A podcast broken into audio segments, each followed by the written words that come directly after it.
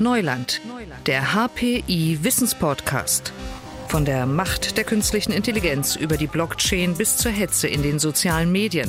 Die Experten des Hasso-Plattner-Instituts in Potsdam reden über Risiken und Chancen der Digitalisierung. Thema dieser Folge: Authentifizierung neu gedacht. Alternativen zum Passwort. Professor Christoph Meinl und Patrick Hennig im Gespräch mit Moderator Leon Stäbe. Herzlich willkommen auch diese Woche im Neuland. Und in dieser Ausgabe reden wir über Alternativen zum Passwort oder zu anderen gängigen Authentifizierungsmethoden. Wie wäre es zum Beispiel, wenn uns ein System an unserem Verhalten erkennt, an unserer Bewegung, an unserem Gang? Daran wird geforscht und es wird auch schon in der Praxis getestet und darüber spreche ich mit Professor Christoph Meinl, Geschäftsführer und wissenschaftlicher Direktor am Hasso-Plattner-Institut und Patrick Hennig, einer der Gründer des HPI-Startups Nexenio. Ihnen beiden schönen guten Tag. Hallo. Herr Professor Meinl, warum ist für Sie diese verhaltensbasierte Authentifizierung so vielversprechend? Zunächst mal muss man sagen, warum braucht es in dem Bereich etwas Neues? Mhm. Das heute übliche ist ja Passwort. Nicht? Sie alle kennen das, Sie alle sind genervt davon. Die Idee beim Passwort ist, dass wenn ich einen Account einrichte und der Service-Provider meine Daten einsammelt und ich dort ein Konto kriege, um zum Beispiel einzukaufen oder Musik downzuladen oder was auch immer, dann will der mich beim nächsten Mal erkennen an etwas, was nur er und ich weiß. Und das ist genau die Idee des Passwortes. Zum Abschluss dieses, äh, die, wenn der Account eingerichtet wird, wird also so ein Passwort vereinbart. Das sollte dann auch ein bisschen komplexer sein. Und äh, das hat die Idee, dass daran erkennt der Provider, ob ich wirklich derjenige bin, der jetzt äh, da auf seine Daten zugreift und Aktionen auslöst. Wir haben im HPI einen Dienst, weil wir feststellen, den ID-Leak-Checker, weil wir feststellen, dass immer wieder und gerade aktuell auch es große Passwort-Datenbank-Leaks gibt. Dass also Cyberkriminelle bei den Service-Providern, bei den Anbietern im Netz einbrechen und diese Kundendatei stehlen und die dann zum Teil im Internet veröffentlichen, um zum Beispiel ähm, zu zeigen, was für tolle Kerle sie sind, dass sie da diesen Anbieter überwunden haben oder weil sie damit Handel treiben. Und da sehen wir dann diese ganzen Kundendaten, also Name, Adresse, Bankverbindung, was dann für den einzelnen Dienst wichtig ist, zusammen mit dem Passwort. Das ist natürlich eine Katastrophe. Warum? Passworte, wenn es professionell geht, müssen beim Service Provider eigentlich immer nur verschlüsselt gespeichert werden. Das ist eigentlich professionell äh, festgelegt, dass man da nicht ein Passwort im Klartext hinterlegt. Nämlich genau zum Schutz vor solchen Leaks. Was wir aber in der Praxis sehen, und wir haben inzwischen eine Datenbank mit mehr als neun Milliarden, neun Milliarden solchen geleakten Datensätzen. Und was wir da sehen, ist ein Drittel dieser Datensätze, da steht das Passwort im Klartext. Drei Milliarden Passworte. Und die können wir jetzt untersuchen, stellen da an allen fest, stellen zum Beispiel fest, dass sehr, sehr viele Nutzer, ein Prozent, ihre, das Passwort 1, 2, 3, 4, 5 wählen und überhaupt nicht äh, wahrnehmen, dass damit ihre Daten so ziemlich ungeschützt im Netz zugreifbar sind. Wie gesagt, Bankverbindungen und alles sowas. Äh, es ist natürlich so, dass der Kunde nichts dafür kann, dass der Serviceanbieter das nicht professionell macht, sondern dass der das einfach dann unverschleiert im Klartext einspannt. Aber man muss damit rechnen. Und insofern ist natürlich die Frage, können wir das nicht mit der Authentifizierung besser machen? Denn in dem Moment, wo das Passwort im Klartext vorliegt, kann jeder, der den Namen kennt und das Passwort kennt, und wie gesagt, da kann man im Internet das frei finden, auf in meinem Namen handeln, in meinem Namen etwas kaufen, in meinem Namen etwas downloaden äh, oder andere Dinge. Das heißt, das ist was ganz Gefährliches. Dieser Schutz der persönlichen Daten, insbesondere des Profils, ist ganz wichtig. Deswegen ist es ganz dringend, dass neue sicherere Verfahren zur Authentifizierung im Internet und in der digitalen Welt äh, Einlass gewinnen als dieses alte Passwortverfahren. Problem erkannt, Problem gebannt durch verhaltensbasierte Authentifizierung. Herr Hennig, was macht das aus? Also worüber reden wir hier? Ja, worüber reden wir? Im Grunde haben wir uns am Anfang überlegt, welche Alternativen gibt's und welches Gerät ist im, ganz klar im, im Mittelpunkt unseres Lebens. Das ist das Smartphone. Smartphone benutzen wir, kein anderes Gerät weiß mehr über uns. Ja, kein anderes Gerät haben wir irgendwie öfters ähm, auch haptisch in der Hand. Und ich würde äh, die These aufstellen, wenn ich morgens aus dem Haus gehe, meinen Schlüssel vergesse oder mein Geld, mein Geldbeutel vergesse, da finde ich einen Weg. Wenn ich mein Handy vergesse, dann gehe ich wahrscheinlich zurück. Ja, da sind die E-Mails drauf, da ist alles Mögliche drauf, im Grunde das digitale Ich, von dem man ja immer redet. Mhm. Insofern haben wir gesagt, okay, können wir nicht das Gerät, das ich ohnehin schon besitze, also nicht nochmal neue Hardware anschaffen, da nochmal neue, neue Fässer aufmachen, sondern kann ich nicht das Gerät, was ich ohnehin schon besitze, benutze, benutzen, um mich irgendwo zu authentifizieren.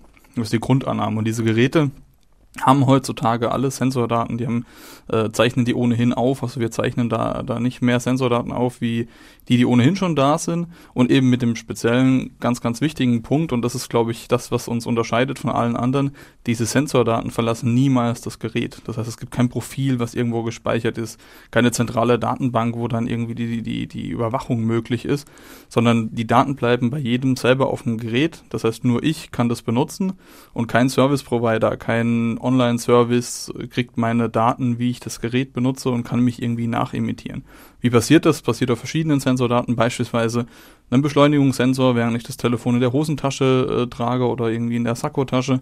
Also es gibt ganz viele verschiedene Sensordaten, die wir da benutzen können, um letztendlich eine Person zu authentifizieren und irgendwo einen Mehrwertservice zu, zu, zu ermöglichen. Also die Frage ist, was möchte ich denn damit? Ich glaube, kein Mensch möchte sich irgendwo authentifizieren sondern diese Passwortgeschichte ist immer lästig und mal gibt so ein Passwort immer nur ein, weil ja entweder ein IT-Administrator das von mir möchte oder weil das ein Service von mir möchte. Aber eigentlich will ich ja den Dienst nutzen. Ich möchte irgendwie morgens ins Büro rein, ich möchte mit meinem Auto fahren, ich möchte im Hotel einchecken. Das sind die eigentlichen Dinge, die ich machen möchte.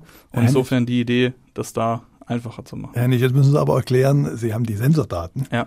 Und wie wird daraus eine Berechtigung? Eine Berechtigung, eine Identität. Naja, im Grunde schauen wir uns an, ähm, während ich laufe, wie diese Sensordaten aussehen. Also Beschleunigungssensor gibt es verschiedene Koordinaten, also wie ist das Telefon, ja, wie bewegt sich das, wie ist es geneigt. Ähm, und im Grunde schauen wir uns da auch an, wenn ich jetzt mir einen, einen Schritt beispielsweise anschaue, also ich laufe irgendwie durch den Raum, dann schauen wir uns an, was passiert mit dem Telefon während dieses Schrittes. Und das lernen wir natürlich über die Zeit hinweg. Ja. Das heißt, wenn ich einige Schritte von mir kenne, weiß ich, wie sieht mein Schritt aus, wie sehen die Sensoren zu dem Schritt aus. Und wenn jetzt jemand anderes das Telefon trägt, wissen wir sofort, ach, das, der Schritt sieht völlig anders aus. Also das heißt, Schuhe. so individuell ist das. Also ja, man kann am Gang er, jemanden erkennen. Ja, da reichen zwei, drei Schritte aus. Man kann die ganz wow. schön übereinander legen. Kann so einen Schritt dann auch, je nachdem wie schnell ich bin, kann man den stauchen oder strecken. Und dann kann man die übereinander legen und sieht schon allein durchs Raufgucken. Das ist ganz interessant, wenn man das mal macht, rein zu Demo-Zwecken, die Daten mal ausgeben, sieht man, dass da Unterschiede sind. Das ist ganz interessant. Ähm, und ja, andere Schuhe, Sneakers, Anzugsschuhe äh, machen da große Unterschiede. Also die Sensoren erkennen mich anhand der Bewegung. Ähm, Herr Meinl, wie sicher ist das? Man weiß, das ist jetzt Leon Stäbe, aber mit welcher Wahrscheinlichkeit kann das System dann auch das weitergeben, dass er wirklich sicher sein kann, ja, das ist wirklich derjenige oder diejenige? Also, äh, Hennig hat schon gesagt, das sind ja die ganz unterschiedlichen Sensoren. Denken Sie an die Schrittzähler und anderes, die ja, haben ja viele Leute solche Apps, Gesundheits-App. Und diese Sensoren, die also den Schritt Zähler steuern. Genau diese Sensoren hinterlassen diese Spuren, die mich erkennbar machen an meinem ganz spezifisch eigenen Gang. Wir haben da viele Testreihen gefahren, haben überlegt, wie lang muss man laufen, äh, was passiert, wenn beim Laufen plötzlich das Telefon, das Smartphone klingelt und man es aus der Tasche herausnimmt. Also wenn man das in andere Lagen bringt. Auch das ist charakteristisch. Macht, auch das ist charakteristisch. Also wie man was rausholt und ja. so, wie man sich bewegt. Mhm. Das haben wir alles in langen Testreihen äh, untersucht. Ziel war natürlich immer in möglichst kurzer Zeit, also mit wenigen Schritten. Äh, ich hatte schon gesagt, zwei, drei Schritte reichen aus, dieses Profil zu lernen. Jetzt kommt aber nochmal, das will ich verstärken, der Punkt, dieses Profil wird dann nicht nach außen gesendet zu dem. Das zu bleibt dem beim Nutzer. Sondern es bleibt immer in dieser App, im Smartphone. Und in dieser App wird ein Trustwert berechnet. Also ein Trustwert kann man sich vielleicht wie so eine Wahrscheinlichkeit vorstellen, der sagt, 90 Prozent ist das Herr Stäbe. Hm. 85 Prozent bei meinem Handy ist das Christoph Meine, weil ich gerade irgendwie angerufen wurde oder mich bewegt habe. Wenn ich ganz normal laufe, dann sagt die 95 Prozent. Und jetzt stellen wir uns zum Beispiel die Situation vor, dass es um einen Eingang geht, wo ich mich, Zimmer, um Labor, wo ich mich ausweisen muss. Heute geschieht das üblicherweise mit einer Karte. Also stellen wir vor, ich laufe an diese Tür ran und dann wird nur dieser Trustwert, also 95 oder 85, übermittelt. Und dann ist die eingestellte Policy, wenn es Hochsicherheitslab ist, dann sind das vielleicht 98. Wenn das etwas ist, wo man irgendwie nur keine Gäste haben will, dann reicht vielleicht 80. Also nur anhand dieses einen Wertes, dieses Trustwert, wird dann entschieden, geht die Tür auf, kann ich da einfach reingehen oder bleibt die Tür verschlossen. Kann ich das manipulieren? Kann ich so gehen wie Herr Meinl? Haben wir schon ein paar Mal probiert und das ist ganz interessant. Also jetzt nicht so gehen wie er, im Speziellen, aber im Allgemeinen auf einer, auf einer Messe ist das ein schöner äh, Use Case. Ja, wenn man das einfach zeigt, hier lau, nimm, steck mal das Handy ein, lauf mal drei, vier Meter und dann sehe ich nach zwei, drei Meter, je nachdem wann wir die Berechnung wieder neu anstoßen, dass dieses Trust Level sofort auf 0% runterfällt man kommt dann wieder, je nachdem, äh, welche Hosen man hat, wenn wirklich das Setup gleich ist, also auch gleiche Hosentasche beispielsweise, ähnliche Schuhe, ähnliche Weite, also die Weite der Hose ist zum Beispiel ausschlaggebend. Wenn das alles ähnlich ist, dann komme ich vielleicht irgendwie auf 10% oder sowas. Aber wir haben noch nie jemanden gesehen, der irgendwie auf 70, 80 kam, wo es relevant ist, dass ich irgendwie Zugang zu was bekomme. Aber was ist, wenn ich zum Beispiel, wenn ich mir mein Bein breche ja. und dann bewege ich mich ganz anders, weil ich Krücken habe? Und das ist auch völlig in Ordnung. Ja. Ähm, weil auch das können wir lernen. In dem Moment, wenn die Abweichung gering ist, wir müssen die ganze Zeit, ich habe andere Schuhe an. Vielleicht ähnlich müssen Sie den Begriff lernen. Ja, lernen. Vielleicht mal nochmal ja. erklären. Aha. Ja, wir schauen uns eben an, als Referenz, das sind die Schritte, das sind die, die signifikanten Punkte, das sind die Spuren, die ich hinterlasse, also das bin ich. Und jetzt gibt es irgendwie eine neue Spur und dann vergleichen wir, passt die zu dem, was wir wissen, dass es Patrick Hennig ist. Schon zum Beispiel, Sie haben ja gesagt, veränderte Schuhe. Veränderte Schuhe. Andere Kleidung oder eben so ein Anruf mitten, während man auf so eine Tür zuläuft. Mhm. Die haben einen gewissen Einfluss. Jetzt kommt sofort die Frage, ja, aber wenn ich mir andere Schuhe anziehe, was ist dann? Muss ich jetzt hier den ganzen Tag durchs Haus rennen und, und, und alles Mögliche antrainieren? Ja. Nein, natürlich nicht. Ähm, wenn die Abweichung gar nicht so groß ist, dann werde ich, trainieren wir weiter, lernen weiter, sammeln weiter Spuren. Erst wenn die Abweichung groß genug ist, und das ist dann meistens auch eine andere Person, dann sagen wir, nee, Moment, ähm, da gibt es jetzt keinen Zugang. Wenn ich allerdings meinen Fuß breche, dann ist das genau der Moment, wo ich eine große Abweichung habe. Dann kann auch ich als autorisierter Nutzer, vielleicht mein Fingerabdruck, Face ID, was auch immer, mich nochmal autorisieren und sagen, okay, das bin jetzt aber wirklich ich. Und dann lernt auch das System wieder, wie ich denn mit Krücken laufe. Also das heißt, da über die Zeit hinweg baue ich dann ein, ein, ein, ein großes Profil, so nennen wir es mal, auf, ähm, was mir dann Stück für Stück die ganzen Authentifizierungen erspart. Und das ist auch der, das eigentliche Ziel. Ich glaube, im Schnitt authentifizieren wir uns 45 Mal am Tag morgens ich gehe in mein Auto, ich fahre im Auto irgendwo hin, ich gehe ins Büro, ich greife auf mein, meine E-Mails zu. Das heißt, das sind ja alles Authentifizierungsvorgänge, auch implizite, irgendwie im Hotel, am Flughafen, bei der Bahn, bei einem Ticket, bei einem Konzert, überall identifiziere ich mich irgendwo. Mhm.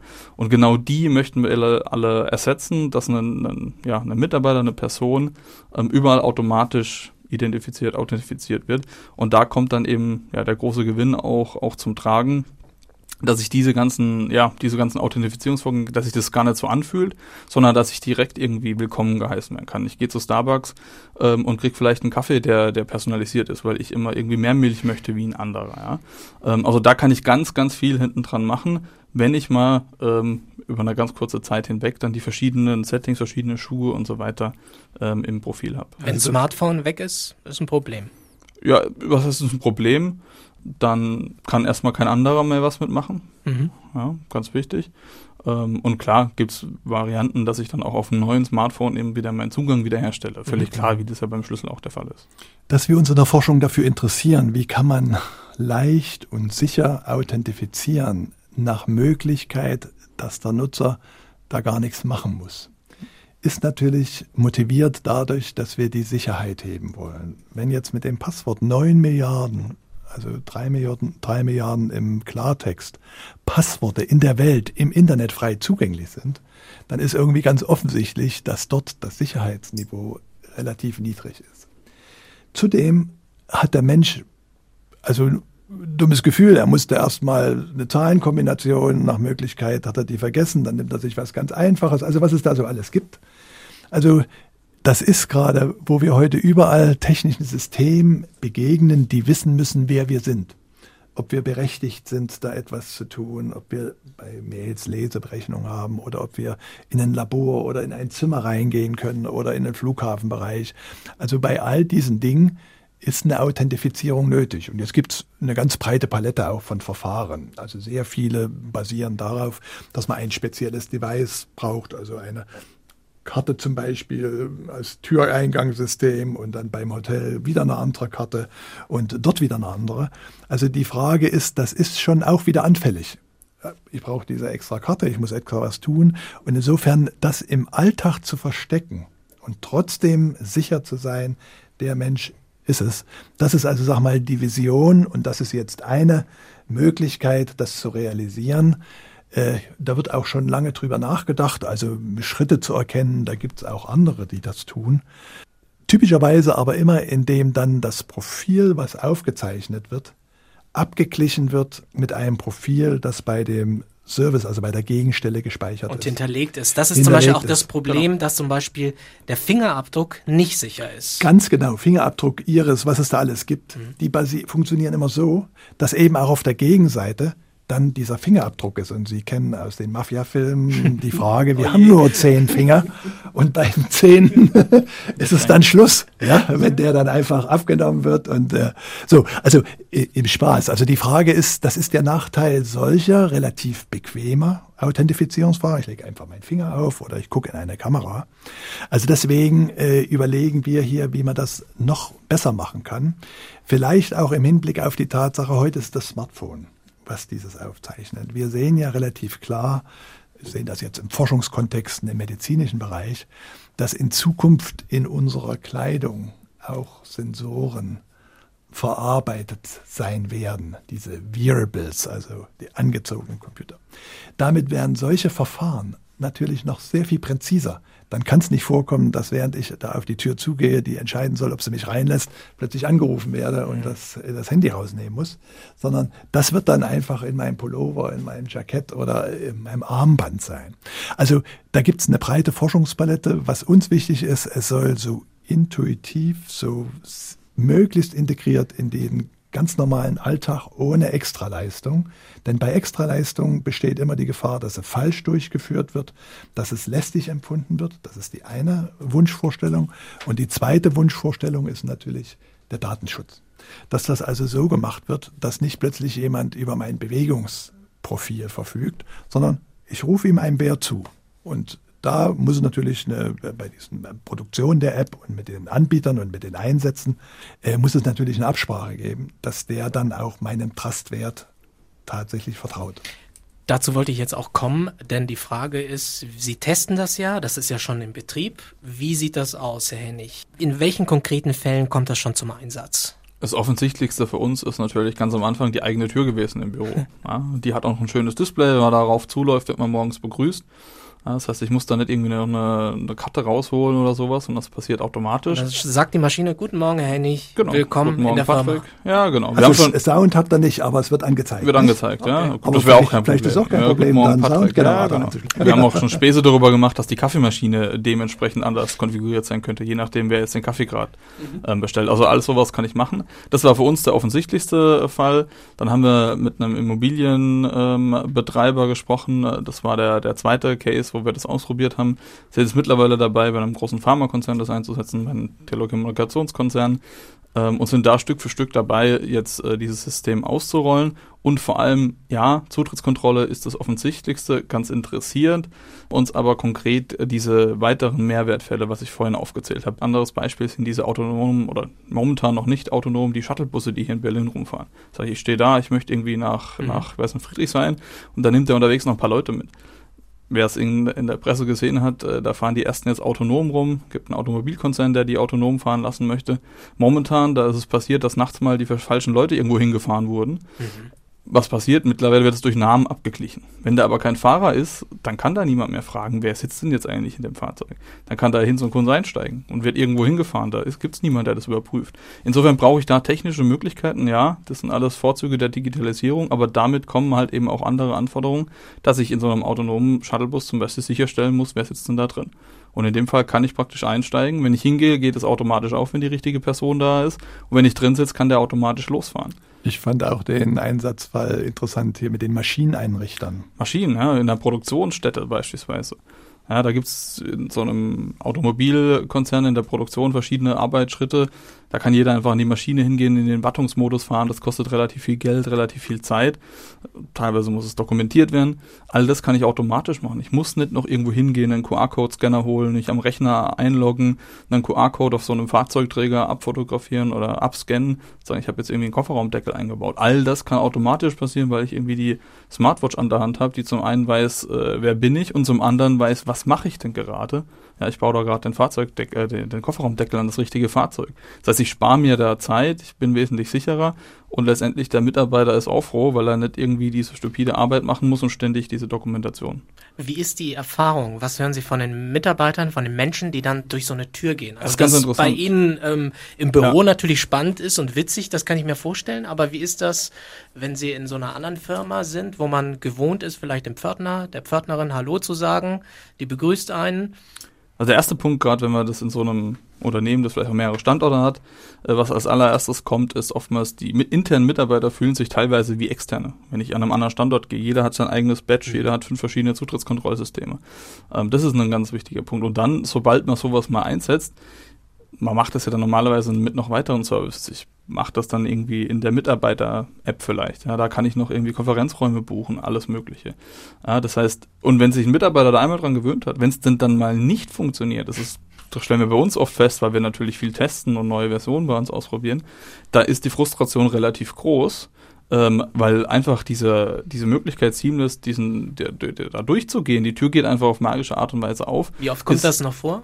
Na, wenn wir testen, kommt das bei uns schon mhm. vor, aber im, im, im, im, realen Feld, wo wir es jetzt im Einsatz haben, kommt das so gut wie gar nicht mehr vor. Mhm. Und das sind die klassischen Fälle, wenn wir das eingebaut haben. Der Mitarbeiter gibt es mehrere Gates und die, die das haben, gehen einfach so durch und nebendran steht ein Mitarbeiter mit einem Blumenkübel, der muss dann erstmal abstellen irgendwo, muss irgendwie eine Karte rausholen. Da wird es dann ganz äh, prägnant sichtbar und, und da ärgern sich dann die Leute, warum kann der da jetzt einfach so? Und wir hatten das schon das ist, wir haben das eingebaut und ähm, dann ist ein Mitarbeiter durchgegangen und nebendran kam ein anderer, der hat gedacht, bei ihm geht's jetzt auch so.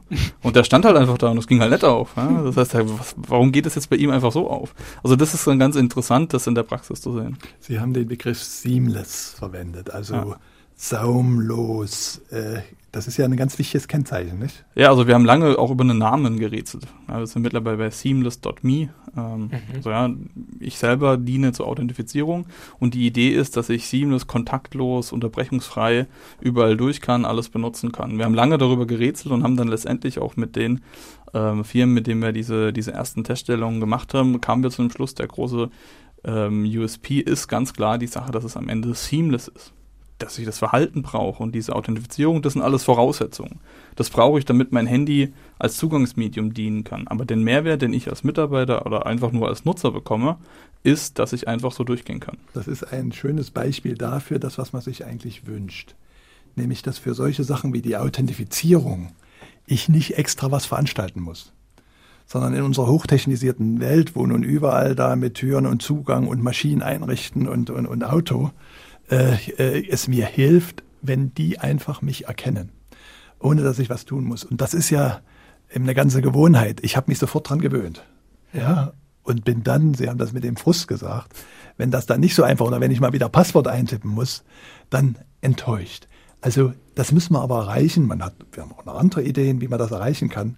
Aber das ist das Ziel. Authentifizierung einfach in meinen ganz normalen Bewegungen, in meinen ganz normalen Arbeitsablauf, ohne dass da vergisst, extra, genau. dass man vergisst oder dass man da sich irgendwas merken muss oder irgendeine technische Vorrichtung braucht. Hatte man früher auch nicht. Und das ist so das Ziel und das ist ein schönes Beispiel, wo auch das starke Interesse auf den ganz unterschiedlichen äh, Anwendern äh, ermutigt zu weiterer Forschung. Jetzt könnte ich mir vorstellen, es wird Menschen geben, die uns zuhören und sagen, na, das ist doch das perfekte Tool zur Überwachung von Menschen. Was sagen Sie denen, Herr Professor Meinl? Also ich würde die Frage nicht verstehen. Ich weiß, es gibt generell bei Digitalisierung immer die Vermutung, das äh, dient zur Überwachung einfach, weil wenn wir digitale Systeme benutzen, wir sehr viel mehr Spuren hinterlassen. Nämlich, ich habe jetzt eine Taste gedrückt oder ich habe jetzt äh, äh, am Bildschirm irgendwas gemacht oder habe die Maus bewegt. Das lässt ja alles in den IT-Systemen äh, ihre Spuren. Aber wir haben ja, das geht nicht anders, sonst können die Systeme nicht funktionieren und sonst könnten die vielen tollen Sachen uns nicht angeboten werden. Aber wir haben ja bei diesem äh, System genau das Verhalten zu benutzen zur Authentifizierung, das ist nicht die Kernidee, das ist schon immer mal wieder gemacht worden. Auch schon mehrere Jahre, sondern die Kernidee ist, wie kann ich das machen? Eben, um auf Gegenseite zu verhindern, dass da irgendwas über mich gespeichert werden muss. Also, dass es dann die Verabredung gibt, macht das allein an diesem Trust-Level fest. Mhm. Und das ist natürlich ein wahnsinniger Fortschritt zur jetzigen Diskussion, wo ich unter jetzigen Situation, wo ich natürlich bei jedem Dienst da meinen Account und dann mein Geheimnis hinterlegen muss, äh, bevor ich den dann nutzen kann. Ähnlich, Sie haben mit dem Kopf geschüttelt, kein Tool zur Überwachung? Nein, definitiv. Mhm. Das ist genau der große Unterschied, wie Herr Meinl mhm. ja gerade schon beschrieben hat. Also wir haben, es gibt ein paar andere Anbieter aus den USA, die schicken diese ganzen Sensordaten einmal in die Cloud und da kann ich, da habe ich unendliche Ressourcen, da kann ich ganz tolle Berechnungen machen, da habe ich mögliche Profile, ich habe verschiedene Klassifizierungen, alles ganz toll und mache dann auf irgendeine magische Art und Weise eine Tür auf. Mal abgesehen der Tatsache, dass ich jederzeit eine Internetverbindung ähm, habe, brauche, was vielleicht auch gerade in Deutschland nicht ganz so funktioniert und auch in einem Gebäude erst recht nicht funktioniert, ähm, habe ich eine zentrale Datenbank, wo all meine Daten gespeichert sind. Wir haben auf der anderen Seite natürlich die Herausforderung, ich habe keine unendliche Rechenkapazität auf dem Telefon, ich habe keinen unendlichen Akku. Das heißt, wir müssen auf der Seite ganz viel tun, damit wir trotzdem in der Lage sind, da Ergebnisse hinzubekommen. Das heißt, die Herausforderung technisch ist eine ganz andere. Wir einfach Sensordaten ab in die Cloud und eine Berechnung machen. Aber auf der anderen Seite sind wir davon überzeugt, dass äh, das der einzige Weg ist, der funktionieren wird, weil nicht ein Anbieter alle biometrischen Daten von allen Menschen dieser Welt ähm, speichern kann, das wird auf lange Zeit nicht gut gehen. Ich erlebe oft, dass auf der einen Seite die größte Sorge nach Überwachung im Verhalten dieser Menschen kombiniert ist mit dem leichtfertigsten Umgang mit ihren Daten. Ja, da wird in Facebook gesagt, ach, ich habe jetzt gerade schlechte Laune und äh, was kannst du machen? Und Oder ich bin im Urlaub, genau, ich bin mal zwei bin, Wochen weg. Bin mal zwei Wochen weg und Nachbarin sorgt aber für meine Blumen, da liegt der Schlüssel. Also äh, da, da greift man sich an den Kopf. Und gleichzeitig wird dann bei bestimmten IT-Verfahren nach dem Allerhöchsten äh, gefragt. Also wir halten das auch für ein Bildungsthema. Und das ist natürlich auch nicht verwunderlich, diese Digitaltechnik, das konnte man ja in der Schule nicht lernen. Also heute könnte man es lernen, in Deutschland ist das noch nicht so gut möglich, aber in anderen Ländern geht das schon los. Aber wir als Erwachsene konnten das ja nicht lernen, wir mussten das lernen. Also es ist ein Bildungsthema, wo wir natürlich als HPI auch versuchen, an dem Punkt schon anzusetzen, dass man bewusster damit umgeht. Insofern verstehen manche den Gag dieser, äh, dieses Authentisierungsverfahren in diesem Profil bestimmen. Mhm. Ich glaube, der Gag ist, dieses Profil eben natürlich zu bestimmen als Mittel zum Zweck, aber nicht für die Kommunikation irgendwem anderes als in die Hand zu geben. Ich bin der Herr meines Smartphones und dort wird irgendwas berechnet. Es liegt in meiner Hände. Nicht wie in der Vergangenheit, wo mein Fingerabdruck oder mein Passwort oder irgendeine Sicherheitsroutine bei der Gegenseite eben auch gespeichert sein muss, damit die Authentifizierung klappt. Hier bin ich Herr meiner Daten, behalte sie alle und die einfache Verabredung da mit diesem äh, Trustwert macht möglich, dass die ganzen Dinge, die bei einer Authentifizierung gebraucht wird, dass die auch durchgeführt werden. Das ist, glaube ich, ein wichtiger Punkt zu sagen, dass eben die Daten, diese Bewegungsdaten bei mir bleiben, beim Nutzer, weil ich könnte mir vorstellen, dass es hier und da staatliche Stellen gäbe, die auch durchaus Interesse hätten. Aber so eine Anfrage haben sie noch nicht. Nee, haben wir nicht. Und das Gute ist, wir könnten sie gar nicht beantworten, weil Aha. wir die Daten nicht haben. Aha. Ja, das heißt auch, also wenn ich jetzt beispielsweise bei so einem amerikanischen Anbieter anfrage, wo die ganzen Daten in einer Datenbank sind und bekomme jetzt ein neues Profil, könnte ich sagen, ja, das ist jetzt äh, der Patrick, das ist jetzt jemand anderes. Äh, das könnten wir nicht. Ja? Mhm. Wir, wir haben gar, gar nicht diese Daten, das heißt, ihr könnt ruhig Anfragen kommen, das sehen wir relativ entspannt äh, entgegen, weil wir keine Daten haben dazu. Weil die Daten, die Daten auf, bei ja, jedem Nutzer liegen. Bei Ihnen auf liegt dem der Gerät. Algorithmus, wie ja. aus den Profildaten der Trustwert berechnet wird, aber die Daten nur unserer Test äh, Zwecke, wenn wir das dann feinjustieren und, und versuchen auch ins Studium zu belegen, wie hoch ist die Genauigkeit. Ich glaube, das ist ein wichtiger Punkt auch für die Kommunikation dieser, dieser Anwendung, ne? dass Total. eben die Daten wirklich bei mir bleiben und dass es ein riesiger Vorteil ist. Was glauben Sie, wann werden wir erleben, dass das nicht nur jetzt vereinzelt getestet wird, sondern dass es quasi massenhaft ein Phänomen ist, dass wir einfach nur durch Türen, Drehtüren laufen, durch Check-ins Äh, und sonst wie? Man sieht die Tendenz ja schon auch bei anderen Herstellern momentan, die so klassische Zutrittskontrollsysteme bauen, die sich damit Bluetooth so ein bisschen irgendwie versuchen, in die Richtung zu gehen. Bluetooth ist aber, kennt ja jeder, irgendwie sehr unsicher und sehr instabil. Wir haben da ein bisschen einen anderen Weg genommen. Ähm, das heißt, die Tendenz ist da, dass das auch gerade viele, viele versuchen, das zu tun. Ähm, und ja, wir sind ja dabei, jetzt aktiv das auszurollen und wir haben an der Stelle eher, wir haben es gerade auf dem Herweg gehabt, ein Luxusproblem, dass wir so viele Anfragen haben, das irgendwo mit einzubringen, dass das, also auch da, wir sind ja dabei, das zu ersetzen, was die Leute schon haben. ID-Systeme, Zutrittskontrollsysteme, das kann alles bleiben, wie es ist. Wir stellen nur diese Technologie zur Verfügung und sind da eben dabei, das Stück für Stück auszurollen, haben wie gesagt eher das Luxusproblem, dass wir nicht wissen, ähm, wie wir die ganzen Anfragen äh, beantworten so können und wie wir es am Ende ausführen können. Das heißt, ähm, können uns insofern glücklicherweise aussuchen, wo wir das gerade tun. Was sagen Sie, ähm, Herr Professor Meinl, wo könnte das dann noch hingehen? Also, Ihre Vision, haben Sie gesagt, die Maschinen erkennen uns automatisch. Wir müssen uns nirgendwo mehr authentifizieren. Was ist dann alles möglich? Was ist dann noch möglich? Also äh, Sie hatten das vorhin, ich glaube, beim Kaffeeautomat so ein bisschen angedeutet.